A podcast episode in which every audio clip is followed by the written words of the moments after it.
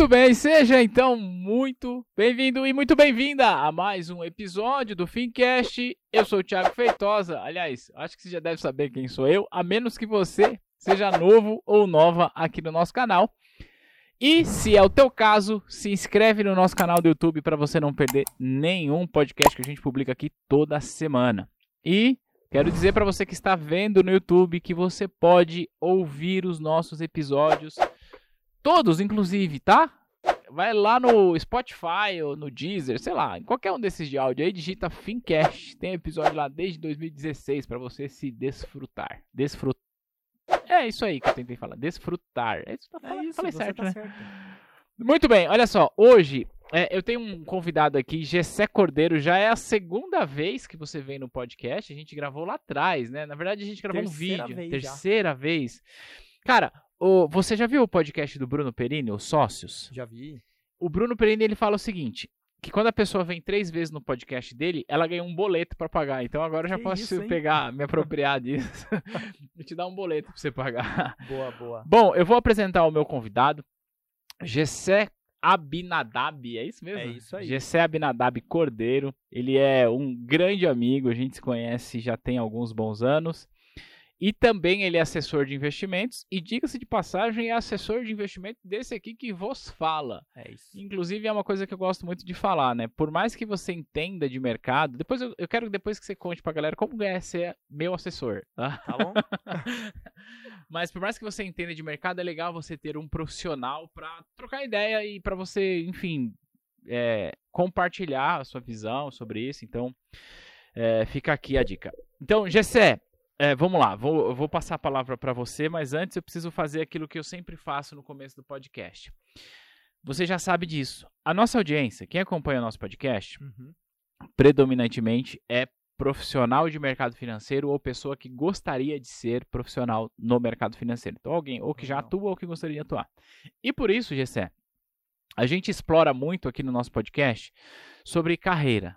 Então, quais foram os perrengues que você passou lá atrás, etc e tal. Depois eu quero falar um pouco sobre o seu dia a dia. Tem Aham. muita gente que pensa em trabalhar como assessor de investimento, mas não sabe como é o dia a dia. Então, Uhum. já fica aqui a dica. Então vamos lá, eu apresentei Gessé Abinadab Cordeiro, você é sócio da Perspective Investimentos, que é o escritório vinculado a esse momento ao BTG. É isso aí. É, e aí, eu, inclusive, como eu falei, sou atendido lá pela Perspective e pelo BTG, inclusive. É, conheço todo mundo lá da Perspective, já fiz live com todo mundo. Vou, tô- vamos fazer mais, vou trazer o André, o Hugo aqui, mais É o isso. Gabriel, enfim. Vamos lá. É, só que, pra gente falar sobre o que você faz hoje, Gessé, eu queria fazer uma viagem no tempo. Legal. Em algum momento da sua vida, você, o Gessézinho, acordou e falou assim: pai, eu quero trabalhar no mercado financeiro. Como é que foi isso? eu sei que você é formado em economia. Como é que foi essa decisão lá atrás? O que subsidiou você para tomar uma decisão para vir para o mercado? Você já sabia o que era, não sabia, caiu de paraquedas? Como é que foi isso? Legal. Cara, bom, primeiro, Thiago, prazer sempre estar aqui com vocês. É, obrigado pelo convite mais uma vez. É sempre uma honra e uma excelente oportunidade. E aí, para te responder, né, já bem direto ao ponto, é, eu sempre soube, na, acho que desde a minha infância, assim, adolescência, que eu é, seguiria alguma área mais para finanças ou engenharia. Porque eu sempre gostei, embora eu gostasse de todas as disciplinas, eu era aquele aluno nerd, sabe? Uhum. Eu fui bolsista na escola, então eu sempre tive que manter boas notas porque meus pais não tinham grana pra pra bancar ali o, o colégio lá quando eu tava desde o ensino fundamental. E aí, então, é, era uma bolsa parcial, ela não era integral, mas eu tinha que ser o bom aluno ali, né? Entregar resultado sempre, porque senão não tinha bolsa Podia comprometer a ano, bolsa, podia- é. Exatamente. É, e eu sempre soube que eu, eu, embora gostasse de tudo, acho que exatas era, era mais a minha cara. E, e economia não é muito bem uma ciência exata, Ah, mas enfim, tem muito de matemática, Uhum. estatística ali e tudo mais. E aí, quando eu tava no terceiro ano, eu fiz um. é. Terceiro pro- ano do ensino do- médio. terceiro ano do ensino médio, Aham. foi em 2008. Ah. Isso. Eu fiz um teste vocacional. É, na verdade, um programa que Hum. o colégio tinha. Eles ofereciam, ah, então, aqueles alunos que não têm certeza do que- de que carreira vão seguir e tal. e vão prestar vestibular, e eu estava num colégio que era muito forte pra vestibular, assim, eles gostavam de fazer muita propaganda, porque é um negócio deles, né? É. Então queriam divulgar os aprovados lá e tal. Então a gente oferece um programa aqui de, de é, vocação, te- tá, de teste vocação de vocacional. carreira, exa- É. exato, teste vocacional. Aí você passava com um psicólogo lá na época, fazia uma série de coisas, atividades e tal. Era uma semana o, o programa durava. E no final você tinha, depois de, sei lá, alguns dias, um resultado e o psicólogo ia conversar com você pra tentar entender. E eu tinha essa dúvida sobre engenharia, administração, economia, alguma coisa assim. E, e nesse teste deu economia. E aí o, o- os professores lá que me acompanhavam falaram, não, acho que a gente aconselha você a, a- estudar é, sobre o curso, entender um pouco mais, porque acho que você tem bastante o perfil, você vai gostar e tudo mais. E eu não sabia muito bem como é que era aquilo, né? Como é que Uhum. ia ser. Hum, Na prática, assim, quando a gente é aluno do ensino médio, estuda biologia, história, matemática, a gente não sabe É. Não muito sabe bem como que é. né, como é que vai ser. Beleza, aí eu comecei a, a, a me informar um pouco, e aí eu falei, cara, mas será que é isso mesmo? Tenho, tem, tem certeza que é isso? E aí eu acabei eh, fazendo um outro teste em outro lugar, fora da escola e tal, e deu de novo. Economia, era o único curso. Não, não tinha outra opção, não tinha uma segunda opção, assim. Sei lá, tem gente que dá direito e medicina, É, sabe? Umas ó. coisas. Não, era, era economia. E aí, a, é, a minha mãe, ela sempre foi uma pessoa que ela me apoiou muito no sentido de. Eu sou muito grato à minha mãe. Porque ela sempre me disse: independente do que você for fazer, você tem que escolher o que você quer fazer. Não deixar as pessoas te influenciarem. Porque lá na frente, ou na vida, é, isso vai, vai fazer diferença. Mas, obviamente, tinha um monte de gente ali dentro da minha família que falava: não, tem que fazer medicina, você é né, muito aplicado, tem que fazer direito, prestar concurso, porque você vai se dar bem assim e tal. E a galera geralmente seguia pela grana, Uhum, né? E uhum. não pela, pelo que você gosta, É. né? Pela tua vocação. Ah, essa assim. profissão dá dinheiro, essa não Exato. dá. é. Então, o médico é, é, ganha dinheiro, né? Um juiz ganha dinheiro, um bom advogado ganha dinheiro. É, São as carreiras mais tradicionais aqui no Brasil.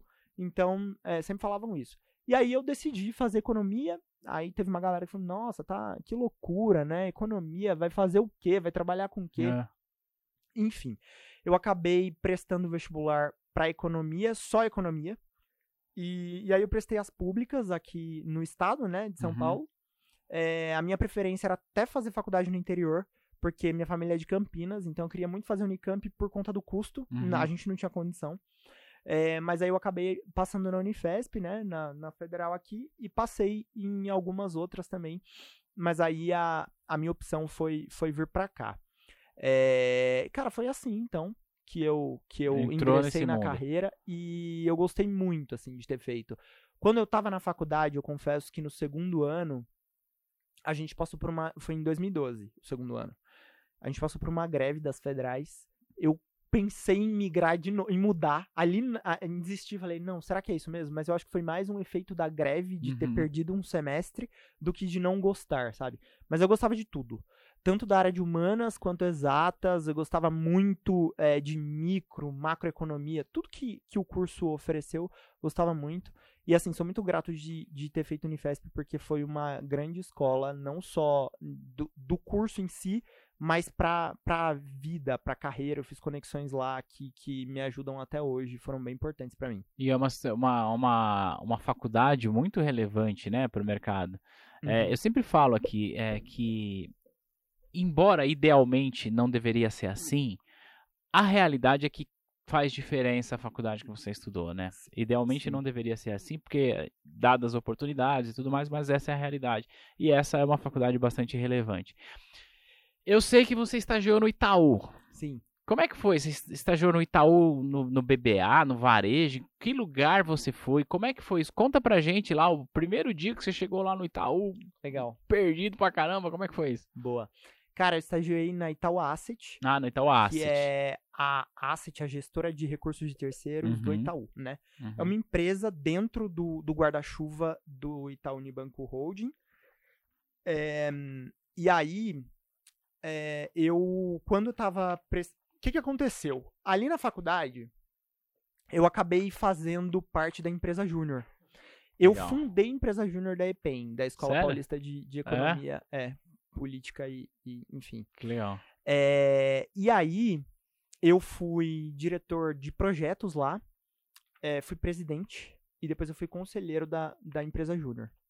É, eu, inclusive, no, nos últimos dois, três anos, fui convidado para participar de alguns painéis lá é, para falar é, com a empresa Júnior hoje com os empresários juniores, né? legal. E é muito legal ver que quando eu comecei, em 2011, eu comecei lá, é, a gente a gente tinha, é, é, éramos em cinco alunos e hoje, assim, eles estão lá em, acho que mais de, pela última vez que eu soube, mais de 60 alunos, tinham mais de é, 20 projetos simultâneos de consultoria rodando.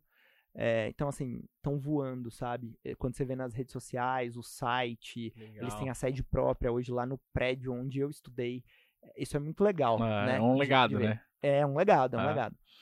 E eu, é, quando eu tava na empresa Júnior, eu fui muito é, é, é, apaixonado por, por esse mercado de consultoria. Porque é o que as empresas júniores Ah, fazem, né? ah. Elas te inserem no mercado de trabalho, mas é um mercado de consultoria, principalmente aqui em São Paulo, que tem tanta oportunidade nessa área. Hum. Então eu tinha muita dúvida entre é, seguir a carreira de consultoria ou hum, o mercado financeiro. Mas aqui, as escolas de economia, as grandes escolas, tô falando de GV, INSPER, USP, Unifesp, as grandes de São Paulo, PUC também é uma Uhum. grande escola, né?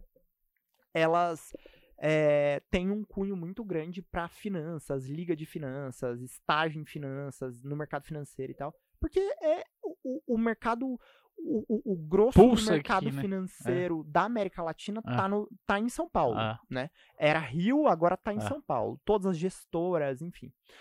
E aí eu comecei, então, eu falei, não, eu vou fazer estágio hum, em alguma área do mercado financeiro para eu tirar essa dúvida. Por quê? Porque eu ainda tô na faculdade, tô no estágio, eu posso depois migrar se eu quiser voltar para consultoria e tudo mais.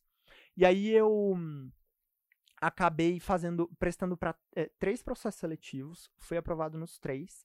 Eu fui para eu, eu fiz o, proce- o processo da PwC, que é uma empresa de auditoria, não tem Uhum, nada a ver ah. com, com, com o mercado. Fui para a área de um cons- processo bizarramente é, difícil de passar, dif- né? É difícil. É. é, e aí eu, eu prestei o programa de trainee deles. Nem foi estágio e fui aprovado. Caramba, que legal. Eu prestei indústria, eu prestei a Singenta, também fui aprovado lá. E prestei Itaú Asset, né? Que era um. Na verdade, eu me inscrevi no programa do Itaú e aí a Itaú Asset me, me puxou.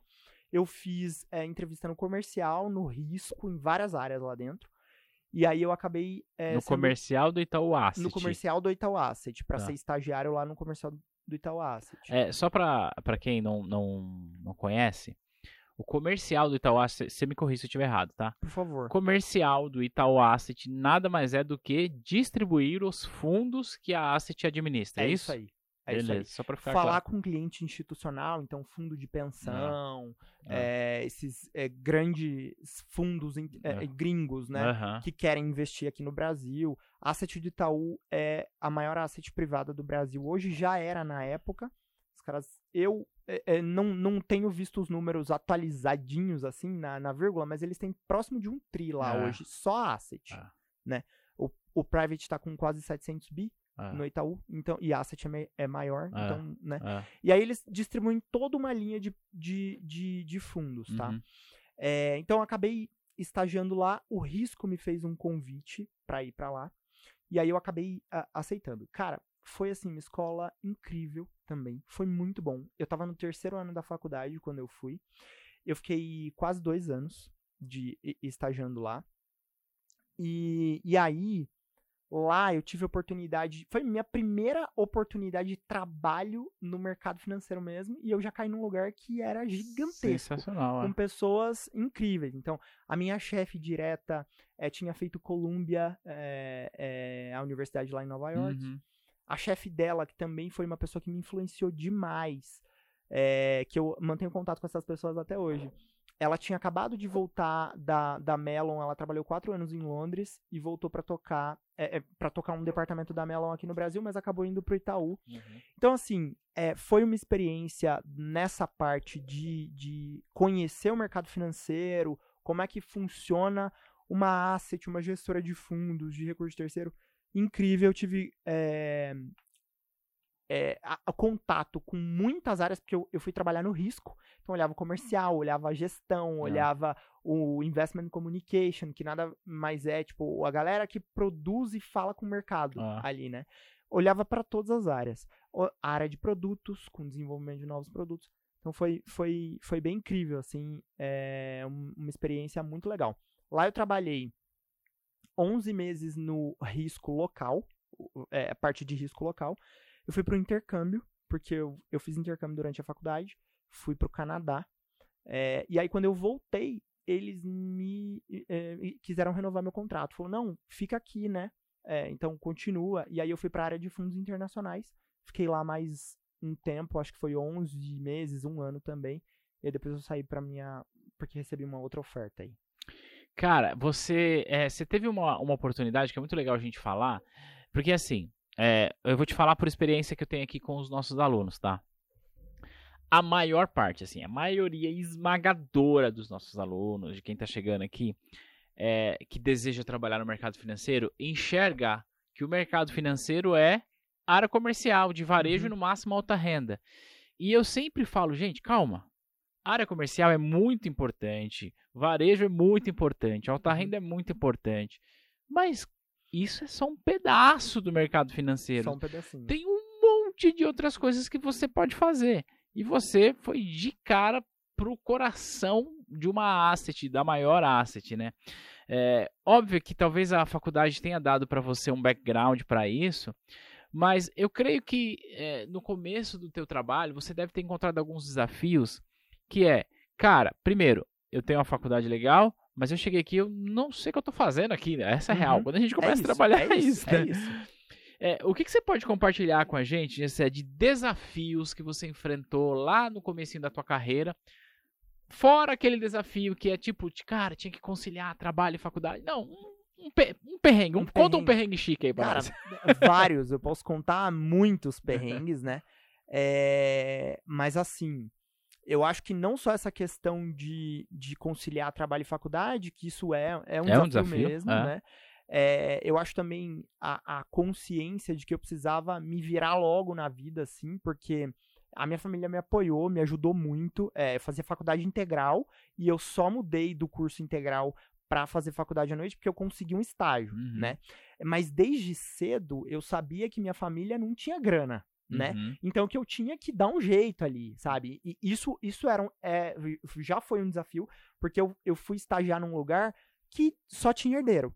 É. Só os herdeiros estavam lá. É. E os outros lugares que eu passei, por incrível que pareça, tirando essa última experiência de empreender, É. também eu só trabalhei com herdeiro, né?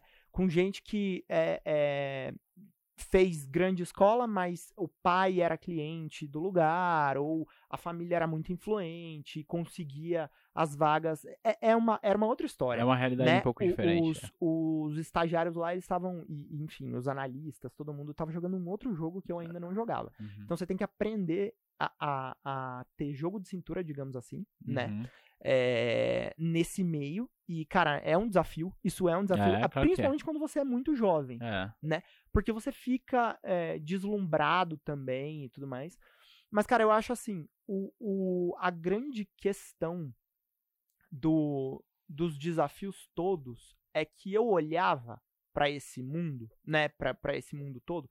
Falava, cara, isso aqui é, é, é, é uma grande oportunidade pra minha vida, mas ao mesmo tempo eu não posso me deslumbrar com isso aqui e achar que, o, que eu já cheguei lá, que Hum. o jogo tá ganho. Não, eu- agora é que eu tenho que, que É. ralar, Ah. né?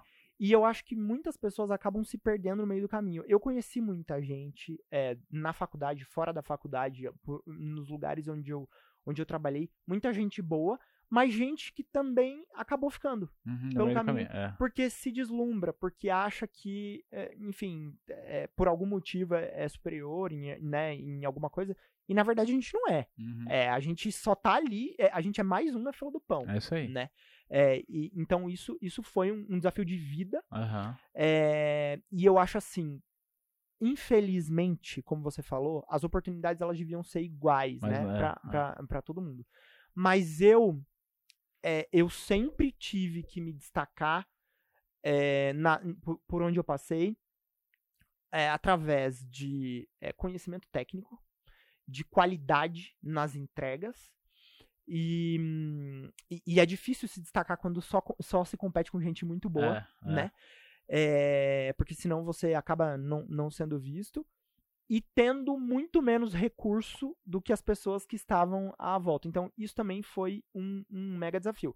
Pra você ter ideia, Thiago, é, no meu primeiro ano de estágio, eu, gasta, eu ficava, é, em média, 5 horas no trânsito pra fazer tudo que eu precisava. Tipo, pra ir da, da, da, da onde eu morava pro trabalho, do trabalho pra aula e voltar muitas vezes pro trabalho e depois voltar pra casa. Então, assim, era entre metrô, ônibus, andar a pé, quando chovia, parava tudo aqui na cidade de São Paulo, porque alaga a cidade. Eram cinco horas de rotina normal de trânsito. Nessa né? época você morava lá no Tatuapé. Morava no Tatuapé. Legal. Morava no Era isso que eu Tatuapé te perguntar, porque eu sei que durante um período você foi morar lá com, com os familiares, seu tio, É, né? Meu tio. É, eu sei, inclusive, dessa história. E, cara, só esse deslocamento já, já, já é cansativo, né? Sim. E, enfim, são circunstâncias da vida e que legal que você passou por isso. Sim. É, mas quando você fica cinco horas do seu dia dentro do, da condução, cara, você. Cinco horas que você poderia estar produzindo, fazendo outra coisa, É etc. E sem contar que naquela época não tinha nem podcast pra você ficar ouvindo, Não né? tinha. Cara, e assim, eu me lembro quantas vezes de estudar pra prova no metrô lotado. Não é o metrô. O metrô Ah, da- ok. de, de Nova Ah. York, o metrô de Londres. É. É, o metrô da Sé. Quem é, de Estação São, Vermelha. quem é de São Paulo e conhece a linha vermelha, papai, sabe do que nós estamos É falando. De você ter que esperar cinco, oito Ah. trens passarem Pra pra, você e você não conseguir entrar. conseguir. E não, não é- é pra você conseguir entrar, pra entrarem com você. Exato. Esmagado, né? Então, cara, foi, foi um desafio, assim, muito grande. É, você sai do Itaú e você foi pro private, é isso ou não? Eu queria que você falasse um pouco sobre a sua experiência de private e de family office. que Eu sei que você Tá tem bom. essas duas coisas, aí depois a gente fala um pouco sobre a questão do dia a dia de hoje, pode ser? Pode, claro. então, ó, pra você que está aí nos assistindo, fica aí que daqui a pouco ele vai falar sobre a profissão do assessor, que é o que ele faz É hoje. isso, é isso. Mas por, por hora eu quero explorar um pouco.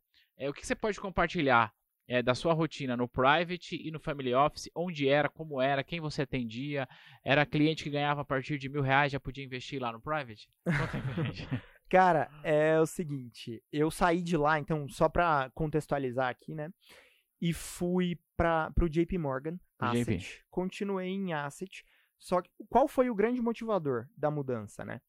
É, eu queria ir para uma área de front office. E Legal. o risco é uma área de back, né? É que tá atrás ali. Explica que eu- rapidamente pra gente que é Beleza. isso. É, o front office ele, ele lida diretamente com ele é a área de negócio. Certo. Então muita gente, como você é, falou, quando vem fazer uma certificação, quer entrar no mercado financeiro, quer ir para a área comercial. Front o office. comercial é, é front.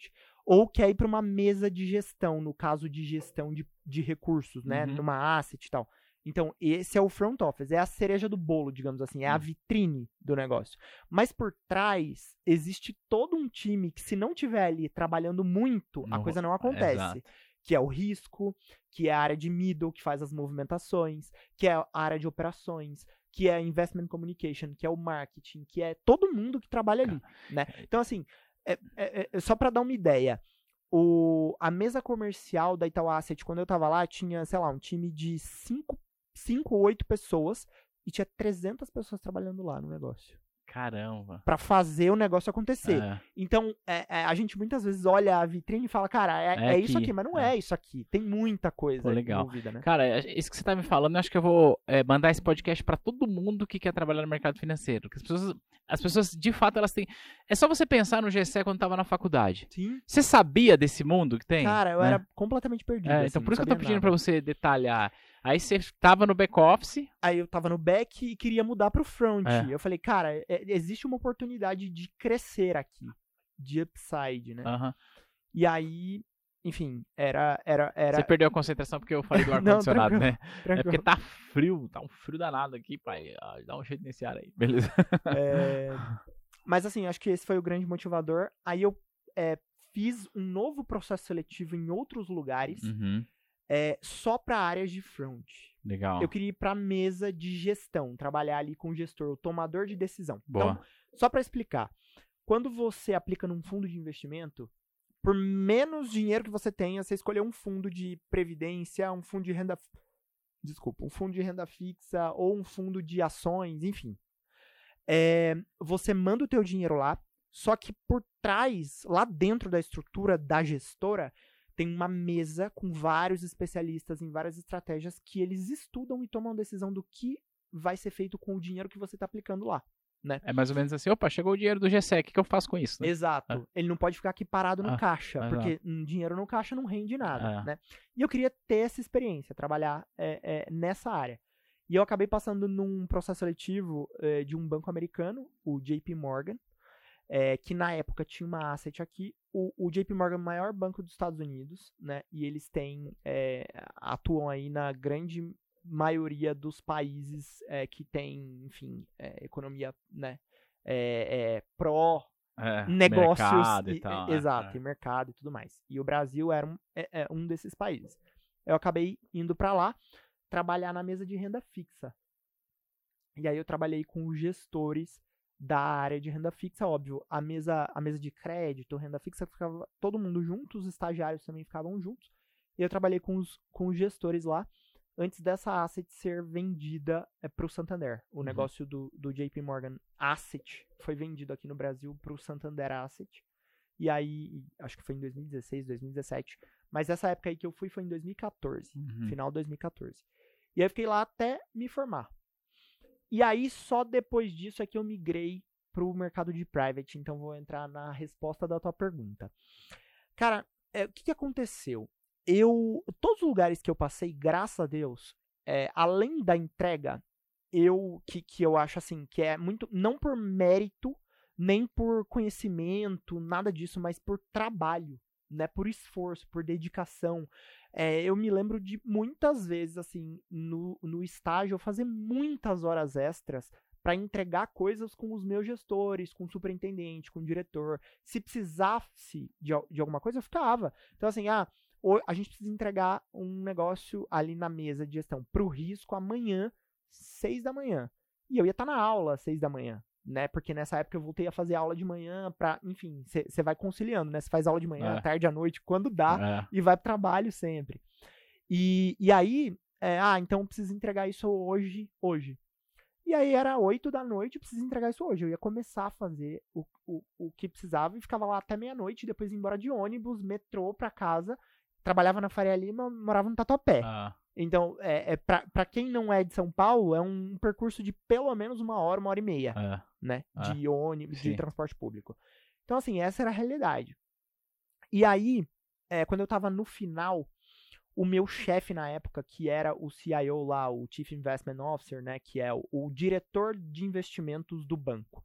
Ele tocava a área de private do banco e a asset.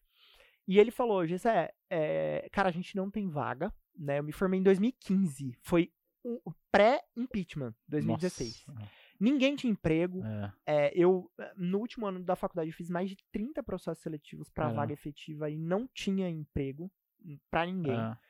É, e aí ele falou, cara, a gente é, queria que você atrasasse um pouco a faculdade, uns seis meses aí, porque a gente tenta arrumar uma vaga, né, aqui. E também, assim, essas áreas são super enxutas, então se É. perde um estagiário, o cara que é diretor, ele precisa assumir novas ter que- responsabilidades operacionais, porque Vai não tem que apertar fazer. botão lá. né? Exato, vai ter que apertar botão. E, só que o que, que aconteceu, Thiago? Nesses dois. Nesses, nesses mais de 30 processos seletivos que eu, que eu fiz, eu cheguei na final de três e recebi proposta de dois deles. E aí, um, um deles era uma startup da área de finanças, que eu acabei descartando pela outra proposta. E a outra proposta é, era de um multifamily office, que eu trabalhei, né? Então, o que, que é isso? é Isso uma ia falar. gestora. Conta pra gente é, o que um que é. multifamily office é uma gestora de patrimônio de famílias que têm grandes fortunas, né? É, eu trabalhei no. Eu acho que na época era o. Eu não lembro dos rankings, Uhum. porque isso foi 2016 até meio de 2018. Foram Uhum. dois anos e meio. É, eles eram o maior multifamily office da, aqui da América Latina, né? Então eles cuidavam, a gente cuidava lá de 11 famílias, As famílias que ganham mais do que eu, né? todas as famílias da Forbes, né? Fácil. É, é, ticket inicial de 400 milhões de reais para abrir uma conta lá. Então, assim, era a bolha da bolha mesmo Ah. do, do, do private, né? Uhum. Todas com fundo fechado, fundo exclusivo. Então, assim, foi uma também uma, baita escola. Uma experiência muito legal. E eles é, acabavam não abrindo vagas. Não tinham processo É, seletivo. negócio é muito enxuto. É porque é muito fecha- enxuto é. e da mesma forma, só herdeiro, né? É. Gente que já conhece, trabalha. O que, que aconteceu? Eles eram atendidos pelo private do Itaú, ligaram lá pra ver se não tinha ninguém pra indicar que já tivesse trabalhado na área e tal. E aí um, um analista senior lá da Asset falou: "Olha, não tem ninguém aqui pra indicar, mas tem um cara que trabalhou aqui, o cara é muito bom Caramba! e ele, ele tá no JP e ele vai se formar. Então, talvez vocês possam. Aí, o gestor da área lá da, do, do Multifamily Office me ligou no telefone e falou: Você pode falar? Eu falei: Posso. Ele falou: Ó, eu recebi uma indicação sua de fulano de tal. É, você não quer vir aqui conversar com a gente? E aí eu fui lá, né? Antes de você falar sobre isso, Ah. qual o maior ensinamento que você pode compartilhar? Que eu tô pensando que isso aqui vai dar um corte pro nosso podcast. qual o melhor ensinamento que você pode trazer, compartilhar sobre esse lance? De você ter sido indicado por um analista sênior que você nem trabalhava mais com ele. O que, que você acha que você construiu lá para que você pudesse ser lembrado disso depois? Cara, eu acho que ah, o grande lance é você é, entregar o máximo que você pode, independente do que você esteja fazendo, sabe? Então, das tarefas mais simples até as mais complicadas, você tem que, você tem que realmente se dedicar àquilo que você está fazendo e entregar com qualidade. Acho que esse é o, o- o grande ponto. Por quê? Porque eu vejo que as pessoas, muitas pessoas que ficaram pelo caminho, né, quando eu olho, é, enfim, eu tenho contato com muita gente ainda, elas acabam menosprezando tarefas que elas não julgam importantes. Então, é, em qualquer lugar que você esteja, se é no teu negócio, se é pra- eh, você está entrando para trabalhar num lugar novo e vão te pedir ajuda para limpar o chão, servir o café, é, ou fazer um modelo novo é, De é, valuation, de um quantas. valuation É. para um cliente, você tem que entregar o máximo, entendeu? Então, se eu vou servir o café, eu vou servir o melhor café. Se eu vou tirar xerox, eu vou fazer da melhor maneira possível, eu vou entregar com a maior qualidade. Por quê? Porque isso marca as pessoas. E, e você fazendo nas tarefas simples, bem feito, boas entregas, você vai ser puxado para para projetos maiores Aham. e melhores e você vai se destacando. Então, é fazer o arroz com feijão bem feito Bem feito. todos os dias, É. né? Não desistir, ser resiliente ali, falar, ó, não tenho oportunidade ainda, mas eu sei que um dia essa oportunidade vai chegar e eu quero aprender, eu vou me preparar para isso e tudo mais. Então eu acho que foi isso, né? A questão do comprometimento também, de nunca falar não, de nunca se negar, fazendo, ah, não, mas isso é uma tarefa muito simples, eu não, eu não tô aqui para isso. Não, pelo contrário, cara, o que, que você precisa? Eu tô aqui para ajudar, para aprender e tudo mais. Então eu acho que isso foi construindo pontes e laços que até hoje eh, me ajudam. Né? Me Legal. ajudaram muito na minha vida, na minha carreira e, e me ajudam. E essa vaga, assim, eu devo ao Rodrigo Kenzo. Rodrigo. Cara, Rodrigo Kenzo. Esse nome me é bastante Eu familiar. acho que ele tá no BNP Paribas. Eu não sei onde ele é, tá. esse tá? nome me é familiar, mas enfim. é. Mas ele era analista lá do risco, É. analista senior. E ele nem era uma pessoa que eu tinha relacionamento próximo, eu Caramba. não trabalhava em projetos junto, mas ele via as entregas, né? Ah. Os feedbacks e tal. Tava ali, as pessoas, as pessoas te observam. É, as pessoas né? te observam. E aí é, pediram lá uma indicação e ele falou, cara, fala com esse cara aqui. E aí você foi pra esse multifamily office. Cara, Conta eu aí fui como é que foi lá, pra então fiz processo seletivo e tudo mais, e aí passei e entrei. Beleza. Lá eu voltei pra área de, de, de back no, no início, então eu fiz um ano de, de back office, um ano e meio quase. E depois eu fui pro middle, é, então eu era trade support, né? Ti- Tinha, o, tinha os gestores, a mesa de gestão ali Uhum. todas as estratégias locais, é, renda fixa, renda variável, multimercado, Mercado doméstico. private equity, é, mercado doméstico, Brasil, que os clientes tinham interesse nos projetos, tinham as boletas lá, que a gente fala, né? Então é você comprar, vender, montar posição no fundo e tal. O gestor, ele discute, toma decisão. Só que ele tem um time operacional, Isso. né, para executar. Eu era o executor. Era você que apertava os botões eu lá. apertava os botões, É você que. fazia que- caixa pros fundos. É você que tava lá numa sala de reuniões. Aí tocou o telefone do outro lado, a pessoa falou assim, buy or sell. Eu tô fazendo uma referência aqui do, do filme lá do. Do Leandro Hassum lá, do. Até que a. Até que a sorte nos separe. Até, até é, até que a sorte nos separe e tal. É que tem um, tem um, um. Aliás, editor, procura esse trem aí, vê se você consegue colocar esse trecho. Tá ferrado, tem que assistir o filme inteiro. Mas enfim, brincadeiras à parte, ali mostra também um pouco da realidade, né, dessas Sim. tomadas de decisões. Mas aí você era o sujeito que apertava o buy ou o sell. Exato. Então eu comprava e vendia, executava, né? Fazia o caixa dos fundos para eles. Então todos os dias lá as famílias tinham alguma necessidade nos fundos ou, é, sei lá, pagamento de algum projeto, entrada, alocação de alguma nova coisa. É, como era um multifamily office, a gente fazia não só a gestão patrimonial do recurso líquido, mas também as demais coisas. Então, serviço de concierge, por exemplo, ah, o filho do cliente foi fazer faculdade em Nova York.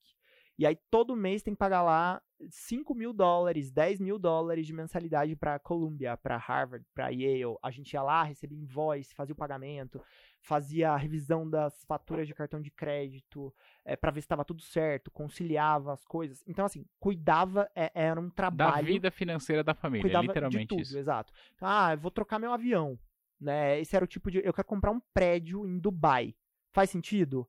Cara, vamos estudar, vamos sentar lá, o gestor faz esse trabalho, né? De ir lá conversar, visitar, olhar, ver se faz sentido investir em real estate ativo, tijolo ou não. Alguns exemplos eu tô trazendo aqui. E eu ia lá e executava, fazia o que o gestor tomava de decisão. Uhum. Então isso- eu participava das reuniões para escutar e executava o que eles eh, precisavam que eu, que eu fizesse. Isso analista, né? Eu já era Opa. analista. Então eu no fim do dia já colocava assinatura ali. Opa! Exato. Falava com o broker, né? Com Ah. a corretora que estava executando ali o trade.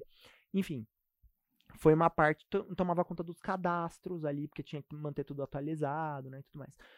Era um trabalho é, massivo, porque, por exemplo, lá no back office, é, em época de fechamento, né, período de fechamento, a gente tinha que conciliar todos os fundos, todas as contas, olhar tudo linha por linha, produzir relatório gráfico para apresentação que o, o, o relacionamento lá ia, ia fazer com o cliente, né? Então tinha que estar tudo impecável, revisado, pronto, lindo, maravilhoso, porque afinal o cara tá pagando uma fortuna para ter aquele serviço, então tem que ser de muita qualidade. Então muitas vezes saía do escritório lá meia-noite, uma, duas, três da manhã, e, cara, era, isso era rotina todo mês, assim. E aí, durante o mês, era só manter mais a- o, o dia a dia, né? Em Uhum. ordem. É, mas, assim, foi, foi, essa, foi essa experiência aí. Que legal. Você saiu de lá pra ir pra Perspective. Foi. Que ano foi esse? 2018, segundo semestre. Cara, já, então, do, do tempo que a gente tá gravando aqui, quatro anos. Foi. Não, então. a gente tá no segundo semestre de 2022, É isso aí, é isso aí. né? Uhum, Então, quatro com anos. quatro anos de Perspective. Quatro anos. Agora chega na, na vida do assessor de investimentos. Uhum. Você foi lá, tirou a certificação Accord e tal, conheceu a T2, inclusive, foi nessa época que a gente se conheceu, Foi. né? Você foi lá na, na T2 quando a gente tinha uma salica desse É tamanhinho, isso aí. né? É, enfim. Eu queria que você compartilhasse pra gente é, como que é o seu dia a dia hoje como assessor. O que, que você faz? É, enfim, você só toma café com o cliente, você paga café, o cliente que paga, como é que funciona? Legal.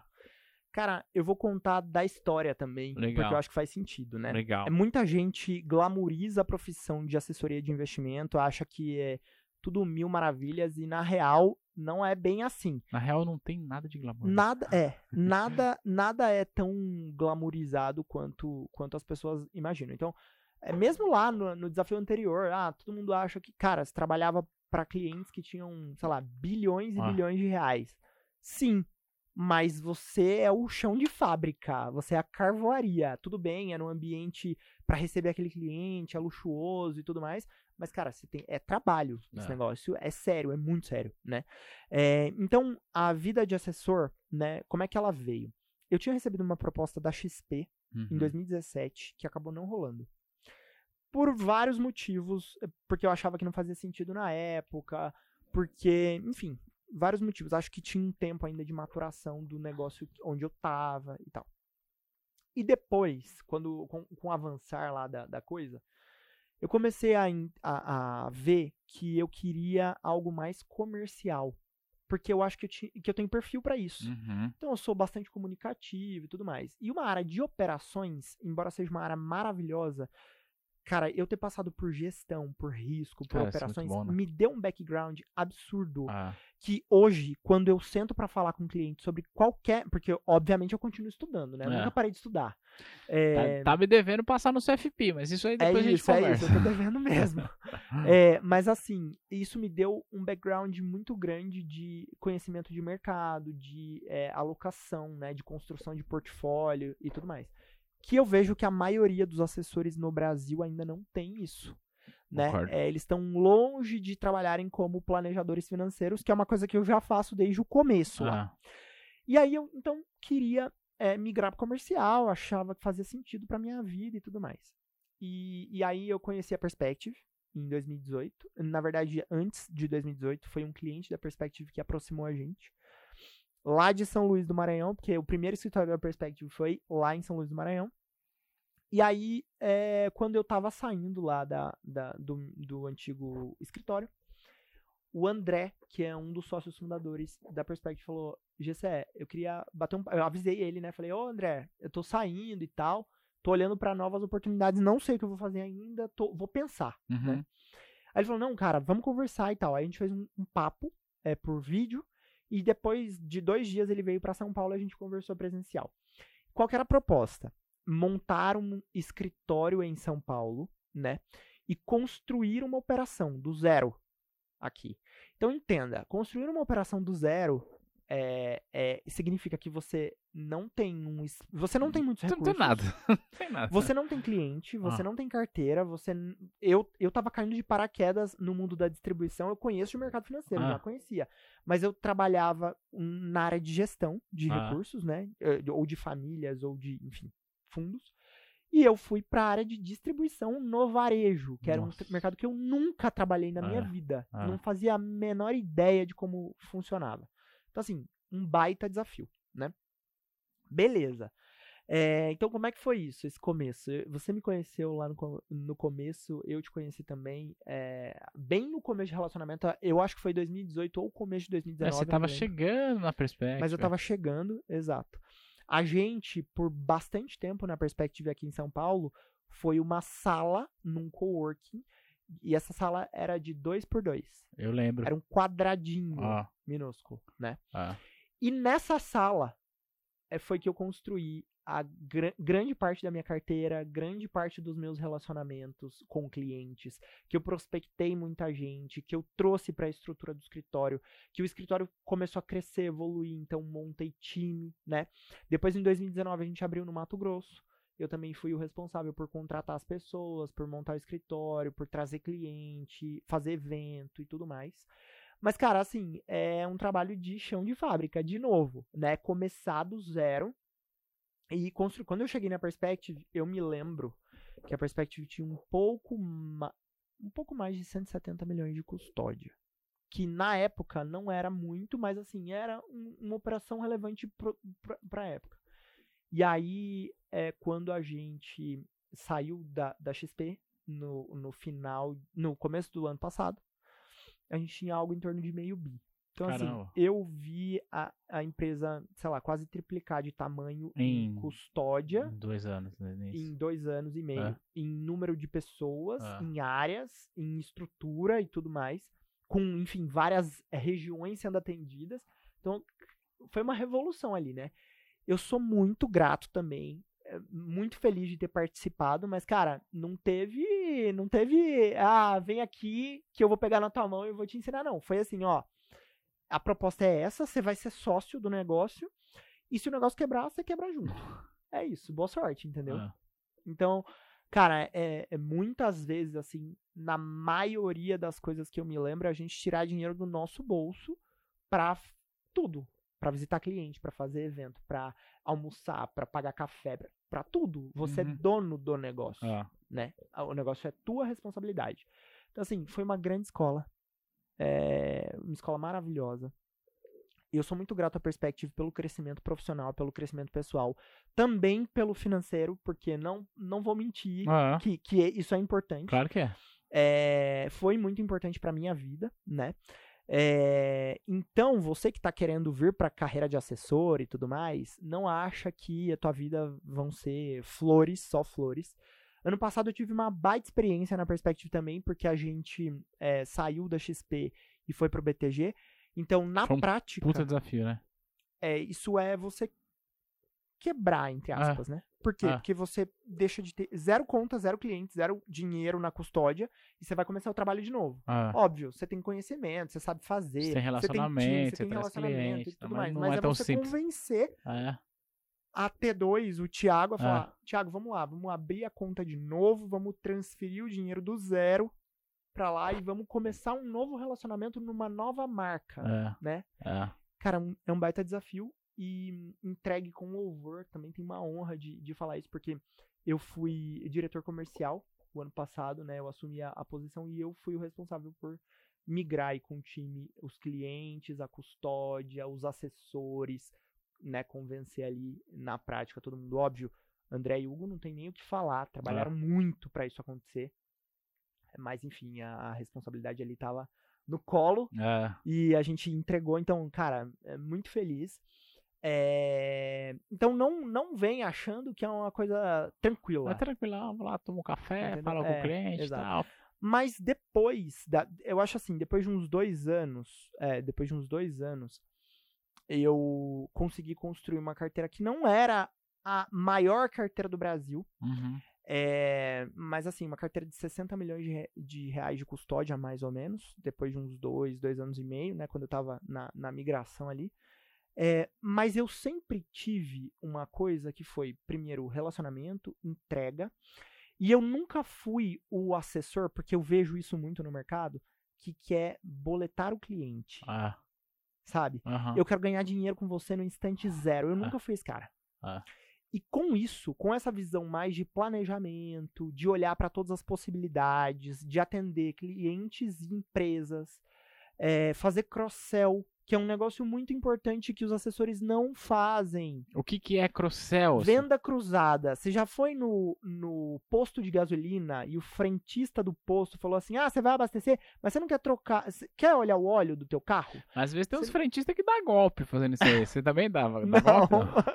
Golpe não. É, atender o cliente. É, Tiago, assim, toda vez que você tenta passar um cliente pra trás, enganar alguém, dar golpe em alguém, mais cedo ou mais tarde essa pessoa vai saber que você Ah. fez Uhum. a, a coisa errada. E você vai prejudicar esse relacionamento, né? Então, essa, assim, nunca foi uma prática, não será, jamais. É, E aí, por que, que eu falo do cross-sell, da venda cruzada? Porque esse assessor, ele fica pensando na no trade de hoje No trade de hoje, é. é. para pagar o almoço com o Ah. cliente ali. E ele não pensa que se ele olhar para esse cliente, esse cliente que tem um milhão de reais na pessoa física, vou dar um exemplo aqui de um número redondo, Uhum. ele tem uma empresa. Ah. E essa empresa tem um caixa. Essa, princesa- essa, essa empresa precisa é, faz- de uma operação de crédito. Essa empresa ela importa coisas e ela precisa pagar é, é uma operação lá fora com dólar. Essa empresa ela pode querer fazer uma fusão. Ela pode querer adquirir um, um, um- par dela menor no mercado. E tudo isso é negócio Ah. no mercado financeiro. E tudo isso rentabiliza, e tudo isso dá dinheiro, e tudo isso te dá conhecimento. É, Ele fecha os olhos pra isso e fala: Não, eu vou alocar, alocar o recurso ali. Ou eu seja, vou né, girar. É entender que a vida financeira da pessoa não se resume em comprar Petrobras e vender IRB, né? É isso. É. É isso. Então, assim, tem uma série de soluções que podem ser oferecidas. É, eu acho que com o desenvolvimento da carreira, a tua vida passa a ser mais relacionamento, com certeza, porque você precisa dar assistência para esse cliente, se Uhum. relacionar com ele, assisti-lo, acompanhá-lo, falar com ele, ir em eventos, em almoço e tudo mais. É importante. Mas no começo é muita prospecção, hunter, sabe? O trabalho de abrir conta do zero e trazer dinheiro. Não é um trabalho fácil. Muito não bem. é um trabalho fácil. Deixa eu fazer uma pergunta que eu queria que você respondesse de maneira objetiva. Com o conhecimento que você tem hoje, se você tivesse que começar hoje como assessor de investimento, você iria? Iria, É? iria. Eu acho que é, é uma profissão que tem muito promissora, Aham. que tem muito espaço, muito campo, dá pra crescer demais. Mas eu teria. Eu aplicaria algumas técnicas hoje que, que eu fui testando ao longo do caminho e eu vi que. O que, que você pode compartilhar disso aí? Cara, eu faria parcerias com a minha rede de relacionamento. Aham. É do tipo. Você sempre conhece alguém que conhece alguém. Ah, claro, é. Sempre. Ah, Então eu olharia pra minha lista do telefone, por exemplo, a minha agenda inteira do começo ao fim de A a Z. Eu olharia pra toda a minha lista das redes sociais, as pessoas que eu sigo, que eu tenho interesse, que eu tenho relacionamento ali. Aham. Cara, ali te- tem, pessoas que você não tem o contato, o telefone, o WhatsApp, mas você tem relacionamento e dá pra explorar coisa ali Dá. dentro, Ah. né? É porque as redes sociais são vira- se tornaram um business hoje, Ah. hoje em dia. É, eu faria parcerias com escritórios que são estratégicos e que não competem comigo. Exemplo, escritórios de advocacia, que tem muitos clientes Muito e legal, fazem hein? muito negócio. É, Escritórios de contabilidade, é. que tem muito, muito cliente e que conhecem a vida inteira do cliente, fazem declaração de RPF e RPJ, sabem o dinheiro que o cliente não declara e que Ah. tá lá. É. Eu acho que esse é um caminho mais fácil. Cara, que começar. legal. Ó, fica a dica aí pra você que tá começando a ver esse É, assessor. mas assim, obviamente, você tem que você tem que ter autoridade ali. É, né? claro. O cara não vai abrir a vida dele, a carteira de clientes. Você vai bater lá na porta da. Então, eu vim aqui conversar com você pra você abrir seus clientes pra mim. Não é bem Exato. assim, mas. Exato. Cara, muito, muito, muito legal. É, é, essa reflexão. Eu tenho refletido muito sobre, sobre o crescimento dessa carreira, né? Quando, quando a gente é, se conheceu, a XP dominava esse Uhum. mercado. Só que de lá pra cá, a XP continua talvez sendo a maior, mas o BTG veio quicando. Mas aí não tem só o BTG, né? Tem o Safra que tem esse modelo, tem o Santander que criou um modelo meio que híbrido em Aham. relação a isso. Ou seja, esse mercado está crescendo muito, muito, muito. Mas aí tem o desafio da remuneração. Sim. É, você acha que em quanto tempo alguém que está começando no mercado de assessoria, ela consegue ter uma remuneração compatível com o que ela teria no mundo CLT trabalhando no mercado financeiro? Tiago, é, eu acho que essa, essa é uma pergunta difícil Difícil pra de ser caramba. respondida. É, Mas eu acho que tudo depende do padrão de vida que você tem aham, e do planejamento que você faz. certo. No meu caso, foi fundamental fazer planejamento. Eu tinha, quando eu decidi migrar de vez, Aham. um ano de custo de vida pago. Você tinha. Você, Se eu não ganhasse um real, você não ia passar um fome ano, durante eu um não ia ano. passar fome. Eu ia manter meu padrão de vida, morar onde eu morava, manter meu carro, tudo, Uhum. toda a minha vida, né? Planejamento é muito importante. Por que, que as pessoas desistem? Porque elas não têm um puto. É, O brasileiro não, não se planeja pra nada, É. entendeu? Então ele começa a trabalhar, daqui dois, três meses, sem ganhar dinheiro, ele tá passando fome. É, E, e isso é, é, é a diferença entre bons profissionais e profissionais ruins. boa. Porque esse profissional ruim, que não se planejou, ele precisa boletar o cliente, ele precisa Ah. fazer receita no instante zero. Ah, E ele perde a oportunidade de fazer relacionamento. Que é uma coisa que a gente fez, por exemplo. E E, se eu con- tenho com todos os meus e clientes. se constrói a longo prazo. E se constrói no longo prazo. Cara, sensacional. Então isso é, isso é bem importante. É. Mas o que eu diria, eu acho que um ano é um bom período. Um ano pra você começar a falar, opa, tá. A- agora já, já tá fazendo sentido, tá? É, e assim, eu acho que também depende muito de quanto você quer ganhar. Porque dá pra ganhar infinito É. nesse mercado, né? Mas assim, o que, que eu considero uma boa remuneração? Vou, vou, vou falar o que eu acho sinceramente. tá? Acho que um bom profissional é aquele que faz na assessoria de investimento entre 20 e 30 mil reais mês. Mês. Dá pra Legal. fazer. Na média, eu tô falando, tá? É. Tem mês que você vai ganhar 80 mil, tem mês que você vai ganhar 10. Dois. É. 2. É, variável, Ah. n- não é um CLT, não Ah. é, né? Mas assim, esse é um bom profissional. Ele Cara, tem mas uma boa carteira, acima- ele faz negócio. Ganhar acima de cinco dígitos já é diferente da realidade de muitas pessoas, né? Sim. Mas assim, é. Se você é CLT hoje no, num banco, você- dificilmente você ganha mais de 10 mil reais A menos que você já fixo. está em cargos mais avançados Exato. ali, né? Aí você tem bônus, É, PLR, um monte de coisa que contribui. É. Mas eu tô falando de salário. Ah, Então, assim, eu acho que um ano é um, é um bom período, com planejamento, com técnica, sabendo quem são os relacionamentos. Porque o que, que acontece também? As pessoas se desesperam e elas começam a abrir cliente à torta e à direita. é, O cliente tem 10 mil reais, ah, eu aceito. Bem. Não. cara, isso não é, isso não é, isso não é tá fazendo um trabalho. É. Isso é desespero, né? É, e tem aquilo, né? Você tá se mexendo ou você tá produzindo? Nesse caso, você estaria só se mexendo. Muito legal. Agora, eu queria é, pegar esse lance da assessoria e que você faz e compartilhou bastante coisa, assim, é, inclusive com números, muito legal. Obrigado por isso. Mais recentemente, você fez um movimento em relação à sua qualificação. O que, que é isso?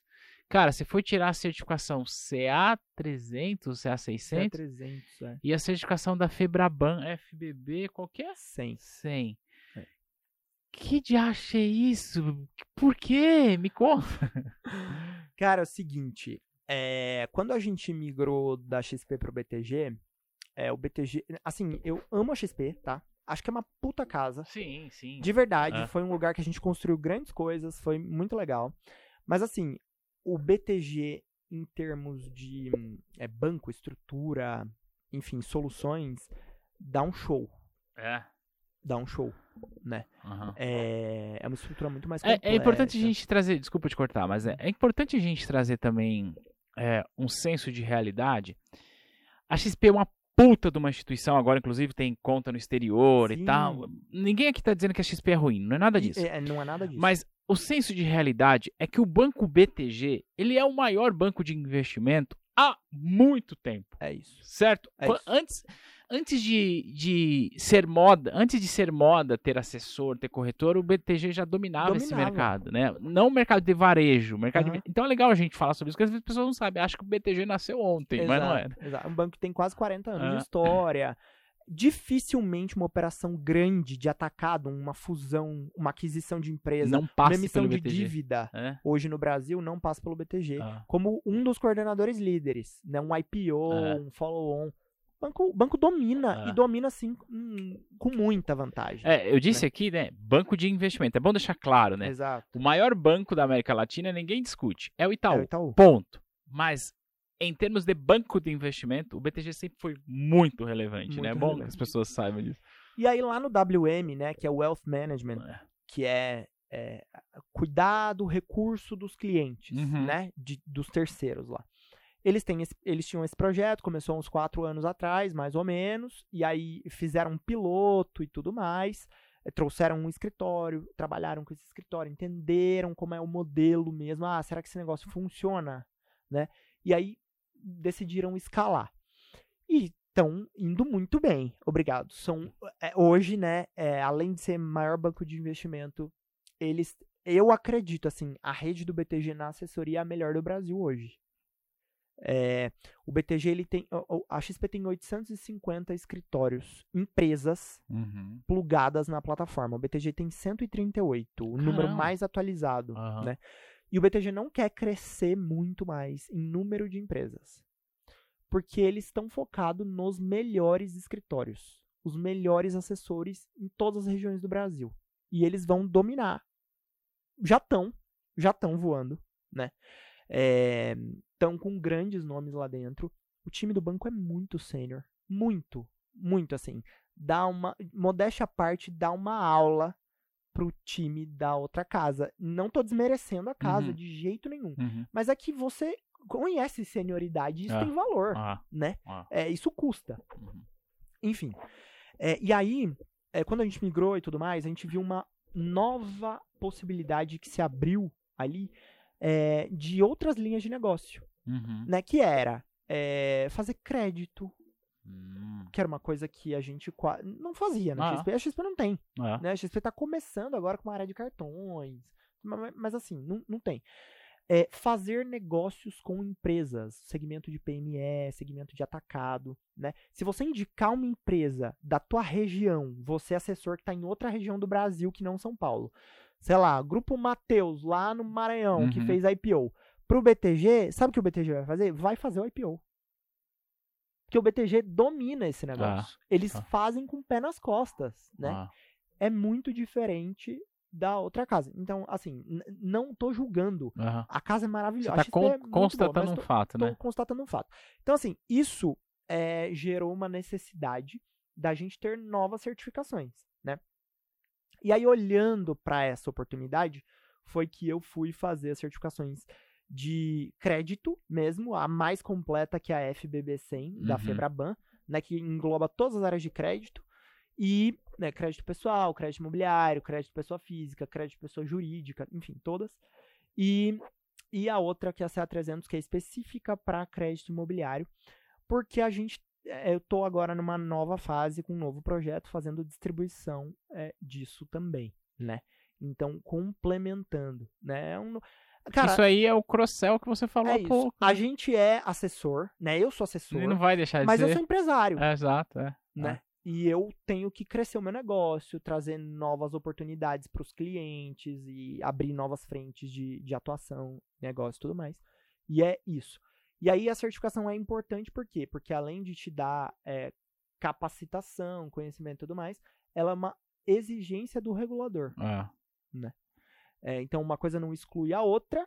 Ambientes segregados, separados. Óbvio, você não vai tratar no mesmo ambiente que você trata investimento com o mesmo time é, a, parte de crédito, mas, mas tem muito Ou seja, dá para você fazer mais coisas estando dentro da regulação, respeitando os reguladores. é, dá para você fazer mais coisa para o mesmo cliente, etc e tal. Sim, porque no fim do dia, o nosso business é distribuição. A gente faz distribuição. É bom deixar claro, né? O né? business é É, distribuição. a, a gente faz distribuição. Eu não sou o, o asset. Ah. Eu não faço a gestão do recurso. Eu não sou ah, é, uma casa que. Uma estruturadora É, né? é, de dívida. Ah. Eu não sou. Mas eu conheço todo mundo. Ah. Porque todo mundo quer distribuir. é, isso aí. E a gente tem acesso, É. e a gente conhece as pessoas e tudo mais. Então, se a gente puder gerar mais valor, mais negócio, é bom pra todo mundo. A gente ganha dinheiro, a gente deixa o cliente feliz, a gente agrega valor pro cliente, né? É. Cara, tipo é- o dia que a T2 fizer um IPO, que a gente vai estar Opa, lá. anota aí, anota essa data aí. Ó, é, uma coisa que eu gosto muito de falar é na talvez no, no coração da Faria Lima tenha tenham algumas pessoas existe tem algumas pessoas, tá? É, eu tô eu, eu tenho um, um- uma história na cabeça, mas eu quero tentar ser mais distante dessa história para não parecer que eu estou personalizando. Uhum. Mas tem algumas pessoas que eventualmente é, menosprezam a área de distribuição. Ah, porque na área de distribuição, no varejo, blá blá blá, não sei o que. Mano do céu, a parada é a seguinte, Gessé. Se não existe a distribuição, não existe mais nada. Não. Não faz sentido. A É isso. distribuição é a área mais importante do mercado financeiro. Ponto final. Ah, mas tem áreas de maior prestígio, que é a asset. Tá, mas você vai ter asset e vai, vai distribuir para quem? Exato. né? Então é legal a gente ter esse senso de que o mercado financeiro é um ecossistema gigante, que você pode trabalhar nas mais diversas áreas e eu incentivo para que as pessoas estudem, que vão para essas áreas, mas que tenhamos um senso de realidade. Se não tem a distribuição, não tem o private equity. Se não É tem a isso. distribuição, não tem a asset. E é assim que, que a banda toca, não né? tem o, o Itaú BBA, o Exato. BTG, é, é, É. banco de investimento. não No fundo, nada. no fundo, a galera que tá lá tá trabalhando para alguém distribuir, seja no varejo, seja no Elf, seja na assessoria, No enfim, em algum lugar. E é legal a gente olhar para isso. Cara, eu tenho muitas perguntas para te fazer a respeito desse seu novo desafio, mas eu quero perguntar algumas coisas em off, né, também, porque Claro. é de ferro. Gessé, é o seguinte, cara, eu gostei muito do que a gente falou. Eu queria que você olhasse para essa câmera aqui e contasse pra galera como que o pessoal te acha. E se você tá precisando de gente para trabalhar com você, conta quem é que você tá precisando e como que as pessoas se candidatam nessas vagas, porque eu sei que você tá precisando de assessor, mas não só de assessor, você tá precisando de outras coisas aí também. Conta aí pra galera. É isso. Bom, é, para me achar nas redes sociais, eu tô no Instagram, arroba jhccordeiro. É, tô lá no Facebook, quase ninguém mais usa, É, né? Mas, mas enfim, Existe? tô lá. É. É, Tá no Orkut também? é, é, bom, as- essas são as duas principais. Eu tô no LinkedIn também, é, Gessé Abinadab Casarim Cordeiro. Mas se colocar Gessé Cordeiro, provavelmente vai me achar lá. É, bom, e aí eu tô precisando, né? Então a gente tá com vagas abertas sim. É, o nosso negócio de assessoria continua lá, então se você quer ser assessor de investimento, quer se candidatar a uma vaga, a gente tem vaga aberta, o processo seletivo continua rodando lá, a nossa área de expansão está pronta para atender, mas a gente também tem é, necessidade estamos buscando profissionais que queiram olhar para outras áreas do mercado financeiro, como crédito, por exemplo, né? É, então, uma parte mais de analista aí, né? A gente não chega a ser analista porque a gente não é lá na ponta do banco uhum. e tudo uhum. mais, a gente faz distribuição, mas precisa ter um time operacional ali e a gente tem oportunidade para isso. Então, se você tem interesse, por favor, manda aí, entra em contato com a gente, manda seu currículo, que a gente está pronto aqui para conversar com você. Que legal. Eu queria dizer uma coisa, coloca aqui para mim, produção. Queria dizer uma coisa. Tem gente lá na Perspective que eu sei que hoje está na Perspective, porque no momento do passado viu esse cara participando de um podcast, ouviu falando com a Maiana ou com a Sofia, que não está mais lá, com o André, Sim. então é, funciona, né? Tem, tem uma galera lá que chegou na Perspective por sim, causa da T2, não tem? Sim, com certeza, tem sim. Vocês estão com quantos assessores hoje lá? A gente está com 44 pessoas. Que legal. Cara, era. Quando a gente se conheceu, eu tinha 17. Olha que legal. Muito, muito bom. É. Bom, Gessé, o tempo urge, portanto a gente precisa finalizar esse treino. Eu quero muito te agradecer pelos ensinamentos que você nos trouxe. Deixamos aqui os teus contatos. Coloca na câmera grandona aí para nós dar tchau junto, beleza? Ó, para você que está vendo esse material, se você se interessou por trabalhar como assessor ou em outras áreas do mercado financeiro, ou até mesmo quiser bater um papo com o Gessé, tá aberto para bater um papo. Às vezes a pessoa quer, quer, entender mais sobre isso. Claro. É, conversa no Instagram, conversa no LinkedIn. É, a gente vai deixar o Instagram dele aqui embaixo na descrição para ficar mais fácil, tá bom? E se esse episódio fez sentido para você, compartilha com alguém, porque eu tenho certeza que fará sentido para essa pessoa também. Gessé, dá tchau para aquela câmera ali, ó. A gente vai se ver no próximo material. Tchau, tchau. Pessoal. Tchau. Obrigado.